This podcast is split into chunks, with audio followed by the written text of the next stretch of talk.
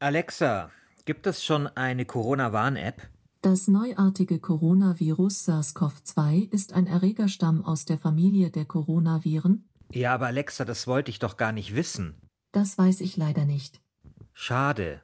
Du kannst gerne über die Alexa-App Feedback geben. Okay. Tja, Alexa weiß mal wieder nichts, aber wir, wir wissen's. Wir werden heute etwas Licht in den App-Dschungel bringen. Deutschland hat noch immer keine Corona-App. Es wurde viel gerungen. Eigentlich hatte es ja vor einem Monat schon einmal so ausgesehen, als ob das Programm nun gleich auf unseren Smartphones landen könnte. Aber Mitte, Ende Mai warten wir noch immer darauf. Wir versuchen deshalb in dieser Folge zu klären, warum das nicht schneller gehen konnte und ob wir dem Konzept, das nun von Telekom und SAP gerade unter Hochdruck entwickelt wird, trauen können. Wir begrüßen euch zur 13. Ausgabe unseres Podcasts Umbruch, in dem wir ja immer versuchen, Technologien so darzustellen, dass sie jeder und jede versteht. Mein Name ist Christian Sachsinger. Und mein Name ist Christian Schiffer.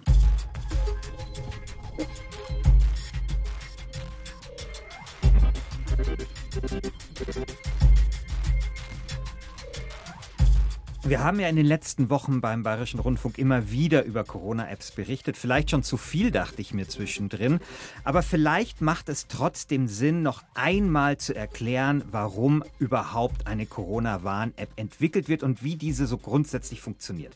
Ich habe vor ein paar Wochen mit Ulf Burmeier gesprochen. Ulf Burmeier ist Datenschutzaktivist, Vorsitzender der Gesellschaft für Freiheitsrechte und er hat den Sinn einer solchen App eigentlich damals recht schön erklärt, weshalb wir ihn jetzt nochmal hören. Wir wollen ja unser Leben möglichst bald wieder normalisieren. Und die Frage ist jetzt, wie schafft man das, ohne dass dadurch dann die Zahl der Infektionen in Deutschland durch die Decke geht? Und da sagen uns die Epidemiologen, dass eine Möglichkeit dazu ist, dass wir wesentlich effektiver als bisher alle Infektionen nachverfolgen. Dass wir halt schauen, welche Menschen haben sich mit dem Coronavirus infiziert und dann möglichst schnell alle anderen Personen ähm, finden und in häusliche Quarantäne bitten, die mit dieser infizierten Person nahen Kontakt hatten. Und die Frage ist jetzt, wie schafft man das möglichst effektiv? Bisher machen das die Gesundheitsämter ganz oldschool mit Fragebögen auf Papier, aber das dauert sehr, sehr lange und es ist auch sehr fehleranfällig, denn man kennt ja möglicherweise gar nicht alle Menschen, denen man zum Beispiel in einem Bus nahegekommen ist,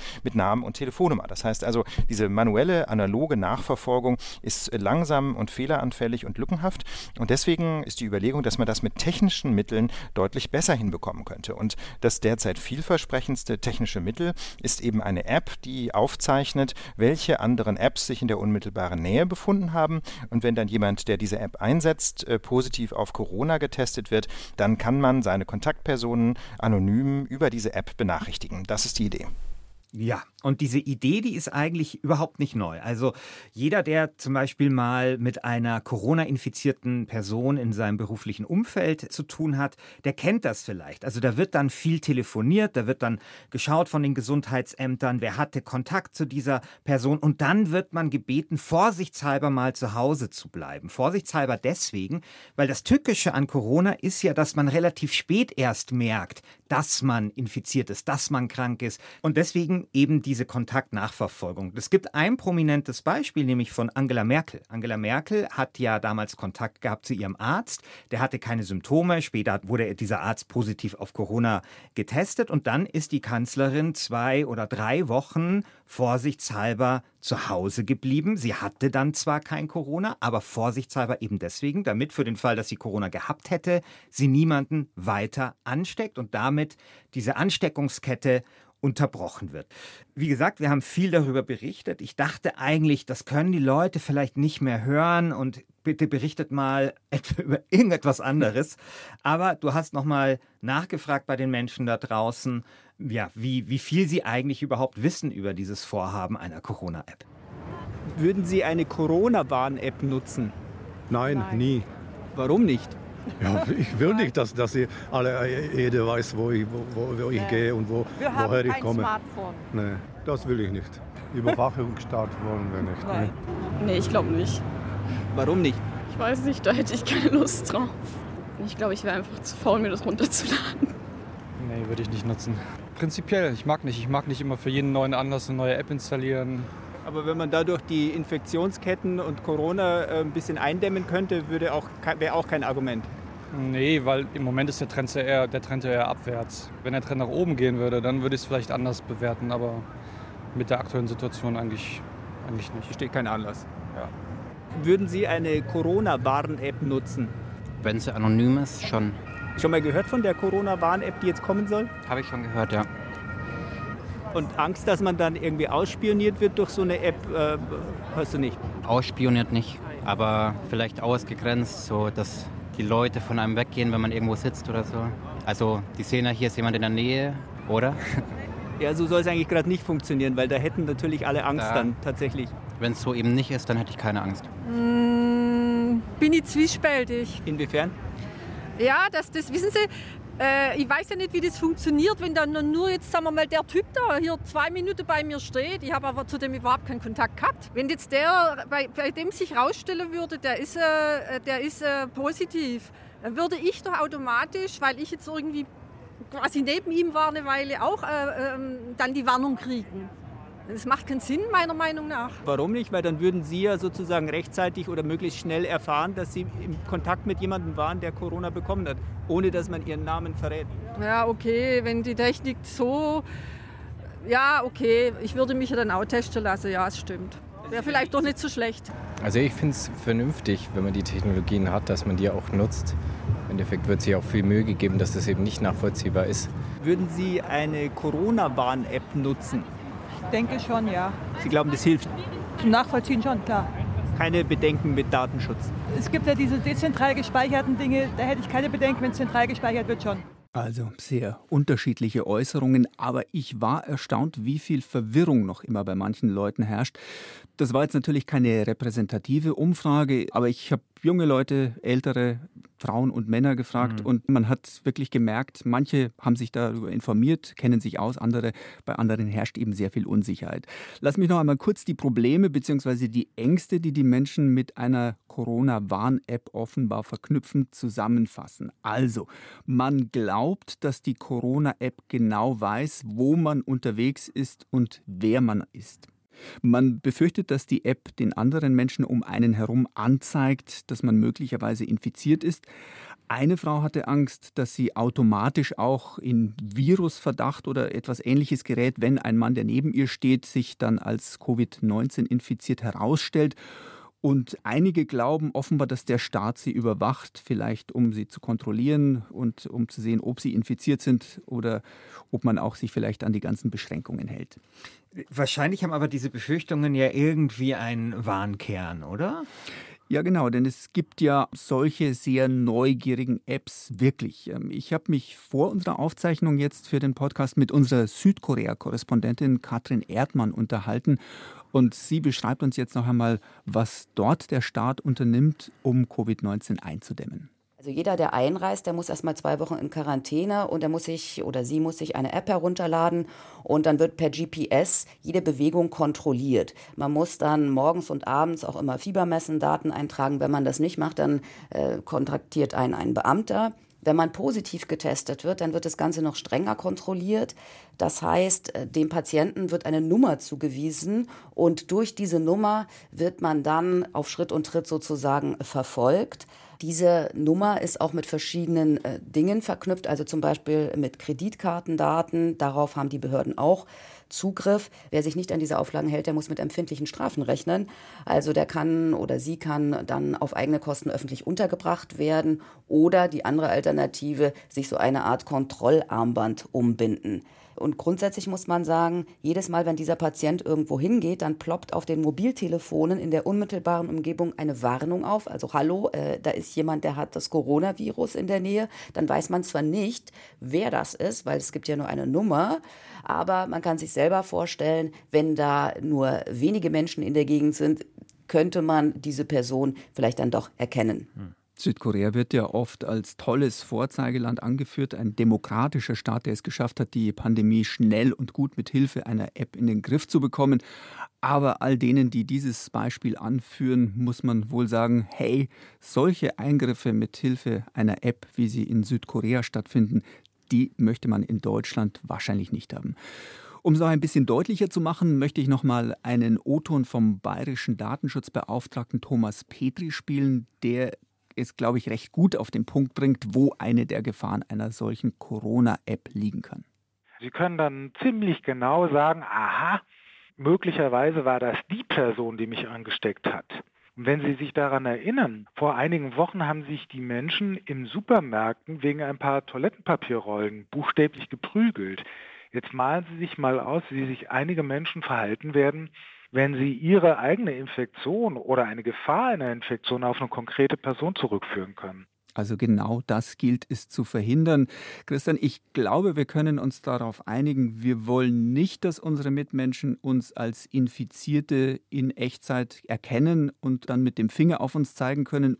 Und wir wollen nicht, dass der Staat unsere Körpertemperatur, unsere Aufenthaltsorte und alle unsere Kontaktpersonen kennt und dann womöglich auch abspeichert.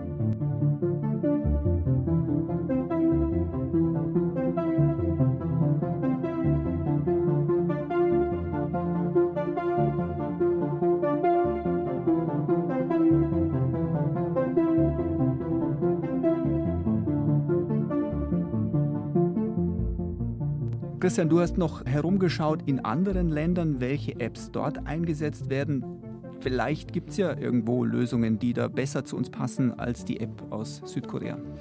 Genau, also es ist so, dass man ja dieses, äh, diese Idee des, der Kontaktnachverfolgung auf sehr viele unterschiedliche Arten umsetzen kann. Und da gibt es eben Arten, die äh, sehr datenschutzunfreundlich sind und es gibt datensparsamere Methoden. Und einige Beispiele, sage ich jetzt mal, für die datensparsamere Methode gibt es durchaus. Zum Beispiel in Österreich gibt es diese Stop-Corona-App. Die gibt es schon relativ lang. Die funktionierte, glaube ich, am Anfang auch ganz anders. Da musste man noch manuell eingeben, wen man getroffen hat. Ist auch ein bisschen umstritten immer gewesen, das Projekt. Mittlerweile ist es aber gleich sie oder ist die relativ ähnlich auch geworden, dieser App, die jetzt in Deutschland angedacht wird. Also die haben immer wieder nachgebessert. Die haben immer wieder nachgebessert. Das war so, dass damals auch Bürgerrechtler und Datenschützer, also unter anderem die Organisation von Max Schrems, diesem Facebook-Kritiker, die haben dort äh, sich die App angeschaut, haben einige Punkte äh, kritisiert. Ich glaube, es waren so 24 oder 20 Punkte und davon wurden dann sehr zügig innerhalb von einem Tag sehr viele davon auch schon verbessert. Mhm. Also diese App, die ist einfach immer besser geworden. Es ist halt eher so eine, ja, also die war nicht von Anfang an vielleicht gut, aber hat sich halt nach und nach verbessert. Dann Tschechien ist ganz interessant, die haben eine App, die heißt Smitte Stop. Ich weiß nicht, für was Smitte ähm, steht. Das ist auch eine Kontakt-Tracing-App und ganz ähnlich wie jetzt zum Beispiel auch Stop Corona oder das in Deutschland angedacht wird, ist diese App Open Source. Und das mhm. ist sehr, sehr wichtig. Und dann gibt es in Singapur diese App Trace Together. Die wird immer als Vorbild genannt für andere Bluetooth-Tracing-Apps. Da muss man allerdings ein bisschen vorsichtig sein. Das stimmt zwar, dass diese App mit Bluetooth ähm, funktioniert, aber wir wissen, Singapur ist jetzt kein leuchtendes Beispiel einer Demokratie. Also es ist wohl so gewesen, dass auch diese äh, App dann auch die Telefonnummer ausgelesen hat mhm. oder Zugriff da zumindest darauf war. Und äh, deswegen wurde sie am Ende nur von, ich glaube, 20 Prozent der Bevölkerung eingesetzt. Und das ist zu wenig, um wirklich einen Effekt haben von so einer App. Und dann war es auch wenig überraschend, dass mittlerweile Singapur wieder zu einem relativ starken Lockdown, zu starken Ausgangsbeschränkungen zurückkehren musste. Und das konnte die App nicht verhindern. Also vielleicht nochmal 20 Prozent ist einfach zu wenig, um damit einen e-, Effekt zu erzielen. Genau, also es wird ja immer gesagt, so 60, 70 Prozent braucht man. Vielleicht reichen auch weniger. Allerdings auch ein bisschen davon ab, ob man andere Maßnahmen ergreift oder ob man eben genau. sich nur auf die App verlässt. Genau, also 60, 70 Prozent ist sehr, sehr viel. Ja, das schaffen so normale Apps, vielleicht schafft das WhatsApp, ne? also so Apps, die wirklich jeder hat. Aber wir wissen, dass das ja auch nur ein Durchschnitt ist und vielleicht wird nicht überall dann diese hohe Prozentzahl erreicht, aber vielleicht in bestimmten Milieus oder in bestimmten Stadtvierteln in Kreuzberg, wo viele junge Leute leben. Also das muss man einfach gucken und vielleicht hat sie dann einfach nicht insgesamt einen Effekt, aber eben punktuell und in bestimmten Milieus. Klar ist aber, diese Apps, die ich jetzt vorher genannt habe, die arbeiten mit Bluetooth. Und das ist eine sehr, sehr wichtige Information. Äh, es gibt nämlich eben sehr große Unterschiede, wie man Kontakte nachvollziehen kann. Bluetooth ist einer davon und du hast dir ja auch noch ein paar andere angeschaut. Ja, also grundsätzlich kann man das natürlich äh, im Prinzip per GPS machen, aber das Problem ist also dieses Satellitensignal, was wir auch immer benutzen, wenn wir Navigationsgeräte zum Beispiel im Auto verwenden. Dieses Satellitensignal ist ziemlich ungenau, also mhm. da geht es auf 10, 20, 30 Meter mal hin und her, je Vor nachdem. Allem in geschlossenen Räumen. In ja. geschlossenen Räumen, das kommt noch dazu, mhm. findet überhaupt keine Ortung statt und gleichzeitig auch vom Datenschutz her problematisch, weil dieses Signal auf das Smartphone rückverfolgbar ist und damit auch auf den Besitzer des Smartphones. Zweite Möglichkeit wäre, die Funkzellen zu nutzen. Also in welcher Funkzelle zum Beispiel von O2 oder von der Telekom bin ich gerade eingeloggt. Das wäre aber noch unpräziser, weil mhm. solche Funkzellen ja zum Teil einen Radius von ein paar hundert Metern, manchmal sogar auch einen Kilometer haben. Mhm. Das heißt also, da ist eigentlich überhaupt nicht klar, wie nah bin ich einer Person gekommen. Und auch da ist natürlich äh, Datenschutz höchst problematisch, mhm. weil jeder, der sich in eine Funkzelle einloggt, ist dem Mobilfunknetzbetreiber natürlich sogar namentlich bekannt. Und dann gibt es die dritte Möglichkeit, Bluetooth. Ja, genau. Bluetooth kennt man ja zum Beispiel, wenn ich Musik spiele, mein Smartphone mit einer Box oder einem Bluetooth-Lautsprecher verbinde. Das heißt, da werden dann Daten übertragen, also in dem Fall bei Musik hören Audiodateien. Und genauso kann man das äh, aber auch machen, wenn man eine Anfrage von einem Smartphone an ein anderes schicken möchte. Hey, wer ist denn da noch alles in meiner Reichweite? Und dann schicken die anderen Geräte das Signal zurück und je nachdem, wie stark dieses Signal ist oder man könnte vielleicht auch sagen, wie laut, lässt sich dann bis auf einige Zentimeter genau erkennen, wie weit ist der oder diejenige jetzt gerade von meinem Smartphone weg. Nun hat man bei dem normalen Bluetooth das Problem, es geht über sehr lange Strecken. Ich kann bei mir zum Beispiel äh, das Handy im ersten Stock liegen lassen und mit der Bluetooth-Box hm. ins Erdgeschoss gehen und dann läuft die Musik immer noch. Der Nachteil dabei ist, das Handy verbraucht mit dieser Art von Bluetooth sehr viel Strom, um diese lange Funkverbindung aufrechtzuerhalten. So eine Corona-Warn-App soll ja aber nun am besten den ganzen Tag laufen. Deshalb nimmt man nun einen neuen Bluetooth-Standard, das BLE LE. LE steht für Low Energy, das für kürzere Distanzen angelegt ist und deshalb auch weniger Strom zieht. Also, mhm. die App wird im Moment gerade von den Konzernen SAP und Deutsche Telekom erstellt und Hilmar Schepp von SAP erklärt uns jetzt, was dann zwischen den Geräten passiert. Geräte tauschen dann verschlüsselte Daten über die Dauer und dann auch über die physische Distanz ihres Zusammentreffens aus. Und ganz wichtig, der Ort, wo sie aufeinander getroffen sind, zum Beispiel, wird dabei überhaupt nicht übertragen. Ne? Das machen wir überhaupt nicht. Und ein Algorithmus dient dann als Maß dafür, ob Zeitraum und Abstand für eine Infektion ausreichen würden. Und Jene Treffen, bei denen das der Fall ist, werden für eine bestimmte Zeit lokal, deshalb der dezentrale Ansatz, auf dem Gerät hinterlegt. Also Hilmar Schepp spricht hier einen wichtigen Punkt an, auf den wir vorher auch schon kurz gekommen waren, die lokale Speicherung auf dem Handy. Das vertiefen wir gleich noch etwas später. Aber erst noch einmal zusammenfassend, zwei Handys wissen voneinander, dass sie, sagen wir, 15 Minuten lang nur einen Meter voneinander entfernt waren. Das könnte reichen für eine Übertragung des Virus. Dann wird dieser Kontakt verschlüsselt auf beiden Geräten abgespeichert.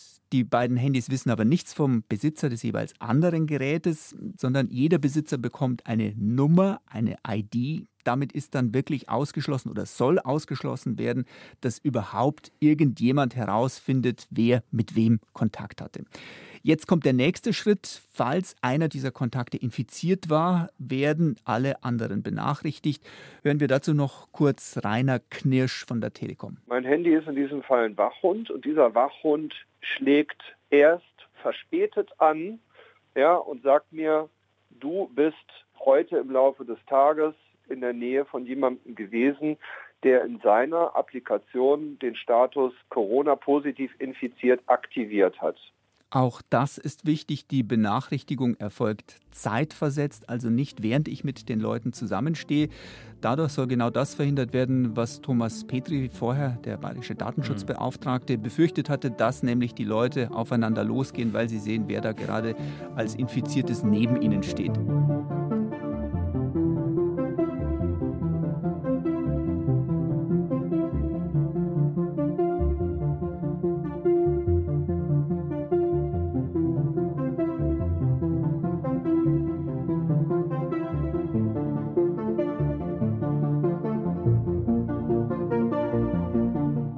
Jetzt aber nochmal zurück zu dieser lokalen Speicherung. Christian, die Bundesregierung hatte vor ein paar Wochen noch ein anderes Konzept verfolgt. Das hieß PEP-PT und da wären diese Kontaktdaten zwar auch verschlüsselt gewesen, aber sie wären nicht auf dem Handy, sondern auf einem zentralen Server gespeichert worden. Warum ist man davon wieder abgekommen? Es war bei PEP-PT so, dass sie eigentlich beide Lösungen äh, integriert hatten. Aber für Deutschland wollte man eben diese zentrale Speicherung haben. Und diese zentrale Speicherung, die hat auch ein paar Vorteile. Zum Beispiel kann man die Algorithmen besser trainieren, wenn die zum Beispiel zentral auf einem Server liegen. Dann war halt die Idee, dass man quasi den Server zum Beispiel beim äh, Robert Koch Institut hat und den auch vom Bundesdatenschutzbeauftragten überwachen lässt. Das Problem ist natürlich, dass immer wenn man einen zentralen Server hat, dann muss man dem eben vertrauen.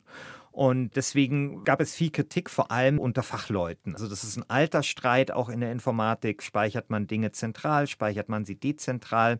Informatiker haben einen offenen Brief geschrieben. Es gab auch Kritik von Datenschützern. Es war sehr, sehr umstritten.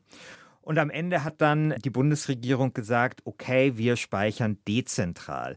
Die Frage ist halt, ob die Bundesregierung das gemacht hat, weil sie jetzt ihr Herz für den Datenschutz entdeckt hat oder weil es nicht anders ging. Denn es ist noch was Zweites passiert, nämlich Google und Apple haben eine Schnittstelle angekündigt für genau solche Apps. Das ist Schnittstelle wichtig. heißt ähm, also vom Betriebssystem sozusagen eine Tür aufmachen, um eine App dran andocken zu lassen. Genau. Und äh, Apple und Google haben eine dezentrale Variante präferiert. Wahrscheinlich nicht unbedingt, weil Apple und Google jetzt wiederum ihr Herz für den Datenschutz entdeckt haben, sondern einfach, weil die natürlich auch ein Interesse daran haben, dass das jetzt ganz gut läuft, dass das vielleicht auf den Geräten selbst ist, dass wenn da irgendein Unfall passiert, dass sie damit nichts zu tun haben. Und am Ende waren dann tatsächlich die Datenschützer alle recht zufrieden. Und ich bin es ehrlich gesagt auch. Also ich, mir, mir ist wohler dabei, wenn ich keinem Server vertrauen muss, sondern quasi nur meinem eigenen Gerät. Hatte aber natürlich den Nachteil, wir haben ja auch am Anfang angekündigt zu klären, warum es so lange dauert, dass man sozusagen wieder bei Null anfangen musste. Naja, man konnte schon, weil eben PEPPT eben beide Konzepte verfolgt hat, kann jetzt SAP und die Telekom durchaus schon auf eine Vorarbeit aufsetzen. Okay. Also sie haben ja jetzt auch so die ersten Dokumente im, ins Netz gestellt und da ist gleich eine Danksagung, wo sie den Leuten vom PEPPT danken, weil sie eben viele Dinge schon übernehmen konnten. Mhm. Aber mir ist so ein Satz in, im Gedächtnis geblieben, nämlich von einem der PPT-Gründer, der gesagt hat, sie wollen keine Banana-Software machen.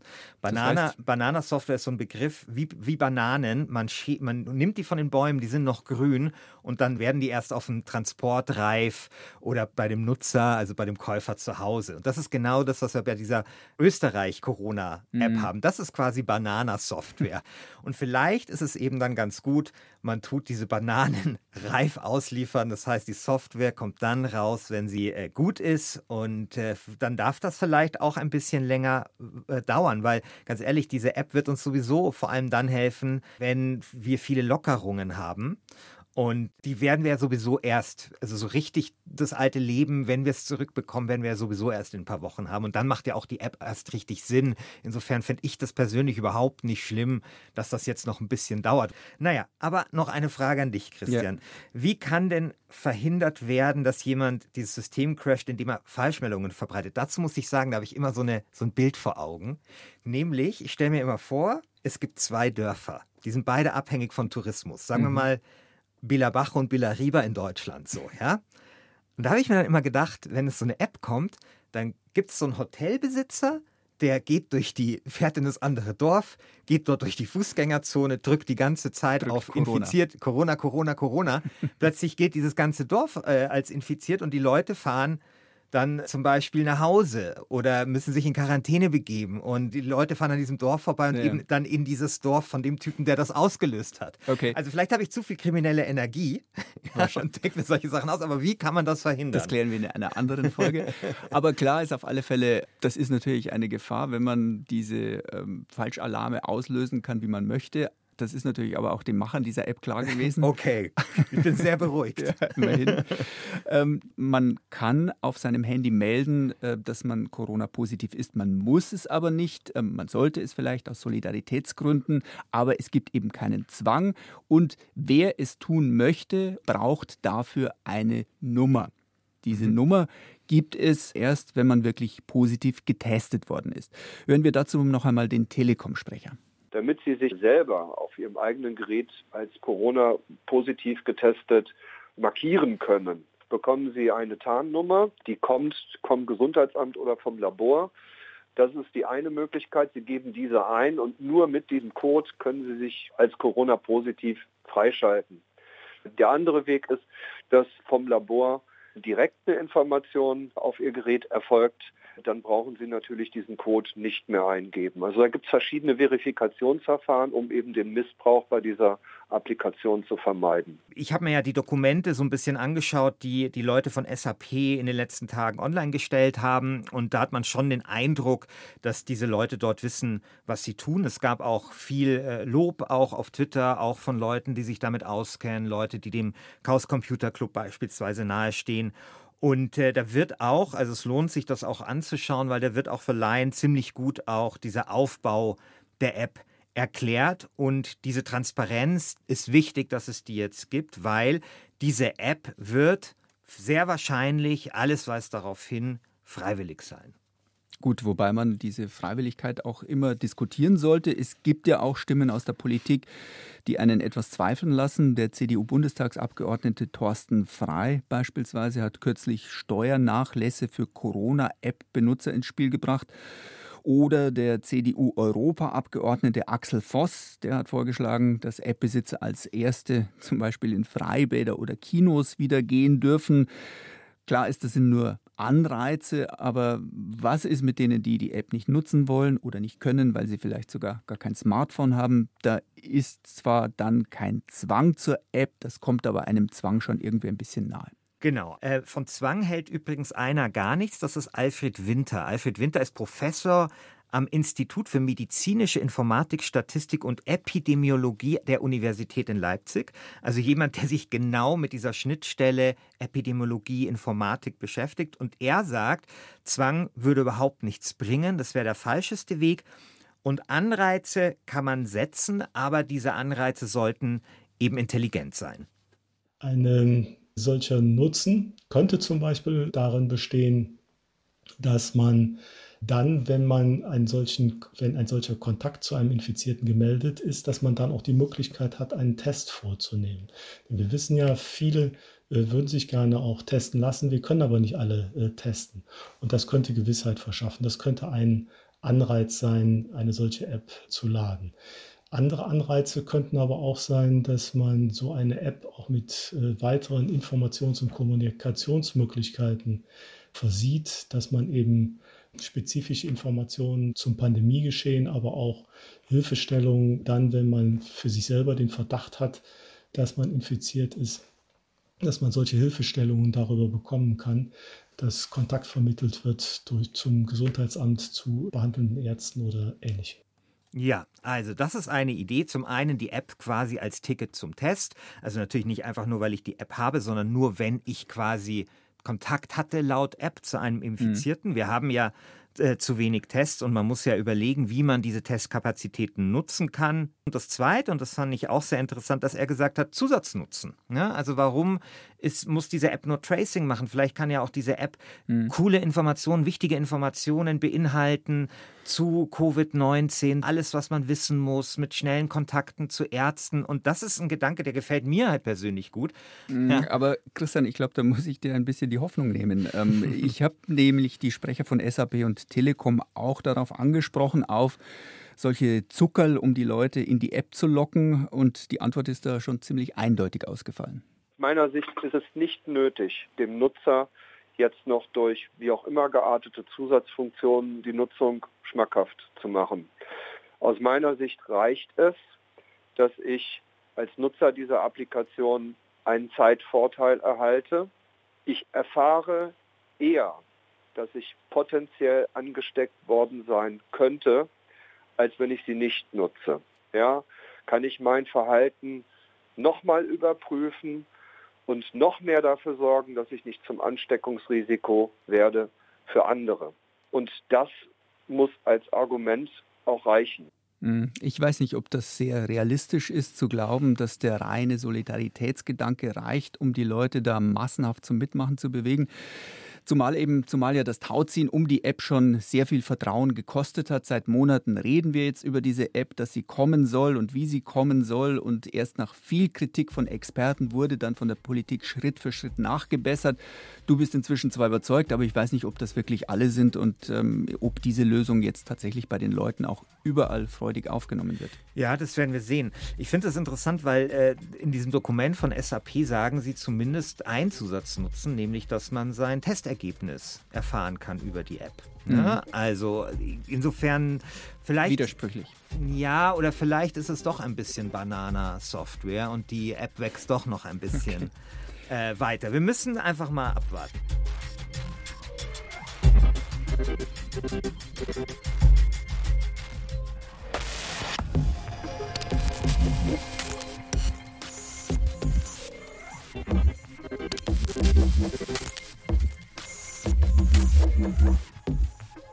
Mitte Juni soll die kommen. Lieber Christian, wirst du dir die App dann installieren? Ich weiß noch nicht. Ähm, ich werde mit Sicherheit erst einmal das Urteil der Datenschützer mir anhören. Ähm, ich hatte im Vorfeld der Sendung auch die Gelegenheit, mit Ulrich Kelber zu sprechen. Das ist der Bundesdatenschutzbeauftragte. Der ist grundsätzlich von dem Konzept, so wie es jetzt bekannt ist, auch überzeugt. Aber womöglich werden die Probleme halt erst dann klar, wenn das Programm fertig ist. Ähm, das hat er auch betont. Also er muss sich das auch erst ganz genau ansehen. Und es ist auch noch nicht ganz klar, ob die App in der Realität so funktioniert, wie man sich das vorstellt. Es ist zum Beispiel gar nicht so leicht, die Abstände genau und zuverlässig zu messen über Bluetooth. Das hat man auch äh, bei dieser App aus Österreich, die du ja schon erwähnt hast, feststellen müssen. Ein Problem ergibt sich auch dadurch, dass man noch nicht genau weiß, wie lange das Smartphone zeitlich zurückgehen soll. Wenn ein Alarmfall ausgelöst wird, sollen zum Beispiel alle Kontakte der letzten 14 Tage ermittelt werden. Dann sind vielleicht auch viele Personen dabei, die den Infizierten schon getroffen haben, als er noch gar nicht ansteckend war dann gäbe es reihenweise falschen Alarm oder geht man nur sieben Tage zurück, dann sind vielleicht nicht alle, die tatsächlich in Gefahr gekommen sind, mit erfasst. Da gibt es viele Unsicherheiten, die wir wahrscheinlich erst noch feststellen werden und ich werde auf alle Fälle abwarten, was die Experten sagen. Wenn die den Daumen hoch zeigen, dann bin ich auch mit dabei. Also ich glaube, dieses System wird natürlich nicht perfekt funktionieren, aber vielleicht wird es ein bisschen besser funktionieren als das, was wir eben jetzt haben. Und vor allem, wenn das mit dem Test kombiniert wird, dann stört mich ja auch der Fehlalarm nicht so. Ne? Also wenn ich einen Fehlalarm bekomme, dann dafür kann ich mich testen und dann muss ich vielleicht nicht in Quarantäne. Anders als eben heute, wo so ein Fehlalarm auch passieren kann und ich muss dann vielleicht in Quarantäne. Also ich sehe schon, du wirst die App installieren. Ja, ich glaube schon, weil äh, ich mache mir vor einer Sache Sorgen oder eine Sache sehe ich skeptisch, nämlich dass zu wenig Leute, die sich die App installieren. Das sehe ich als das größte Problem an. Und da glaube ich, da gibt es dann auch so einen Moment von so einer sich selbst erfüllenden Prophezeiung. Also wenn man sagt, es installieren sich sowieso zu wenig Leute die App, also muss ich sie selber nicht installieren. Und dadurch installieren sich halt zu wenig Leute die App und dann, dass sich das halt sozusagen wie so ein umgekehrter Schneeball verhält. Und das wäre schon schade, weil natürlich wir jetzt viele Grundrechte haben, die sehr stark eingeschränkt sind und ich es eigentlich ganz gut fände, wenn man die ein Stück weit zurückgewinnen könnte. Und wenn da eine App ein Baustein sein kann, dann warum nicht? Wir sind gespannt. Wir sind gespannt. Noch drei bis vier Wochen wird es dauern. Mitte Juni soll die App herauskommen und dann sehen wir klarer. Das war's mit der 13. Ausgabe von Umbruch. Wenn es euch gefallen hat, folgt uns, abonniert uns. Christian, was gibt's denn das nächste Mal? Äh, das nächste Mal werden wir uns mit einem großen Mysterium befassen. Mit meinem alten Kumpel, mit dem ich jeden Tag Bier trinken gehe, Satoshi Nakamoto. Ich bezweifle, ja? dass du mit dem schon jemals ein Bier trinken warst. Das ist nämlich der Erfinder der Kryptowährung Bitcoin.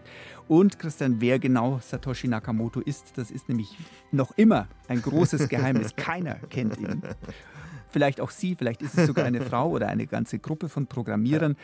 Jetzt dieser Tage herrscht interessanterweise wieder große Aufregung. Irgendjemand hat nämlich von einem ganz alten Bitcoin-Account aus dem Jahre 2009 50 Münzen abgehoben und in den Kanälen überschlagen sich momentan die Meldungen und die Spekulationen.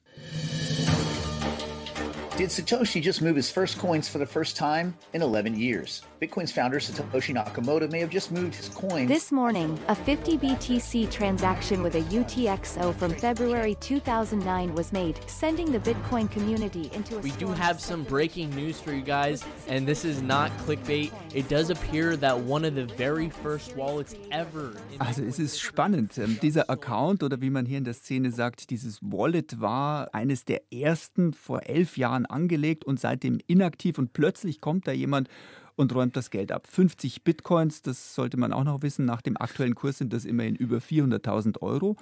Und alle fragen sich jetzt, war das vielleicht Satoshi Nakamoto oder irgendjemand, der mit ihm in enger Verbindung steht? Also ich merke schon, das wird eine ganz bittere Umbruchsendung beim nächsten Mal, weil ich hatte ja sehr, sehr früh Bitcoins und habe dummerweise auch sehr, sehr früh, früh, verkauft. Sehr, sehr, sehr früh verkauft. Ich habe es äh, immer vermieden, mir Gedanken darüber zu machen, wie viel die mittlerweile wert sein könnten. Ja. Und ich glaube, beim nächsten Umbruch werde ich der traurigen, bitteren Tatsache dann spätestens ins Auge schauen müssen. Aber klar, Bitcoins sind eine faszinierende Geschichte und wir werden uns anschauen, wie diese Cyberwährung funktioniert und was man mit Bitcoins alles anstellen kann. Und wir versuchen zu erklären, was die Blockchain ist. Äh, Ich habe bisher noch nie eine eine Blockchain-Erklärung gehört, die ich so auf den ersten Blick verstanden habe. Vielleicht schaffst du das ja. Wir werden es versuchen. Bis dahin, euer Christian Sachsinger. Und euer Christian Schiffer.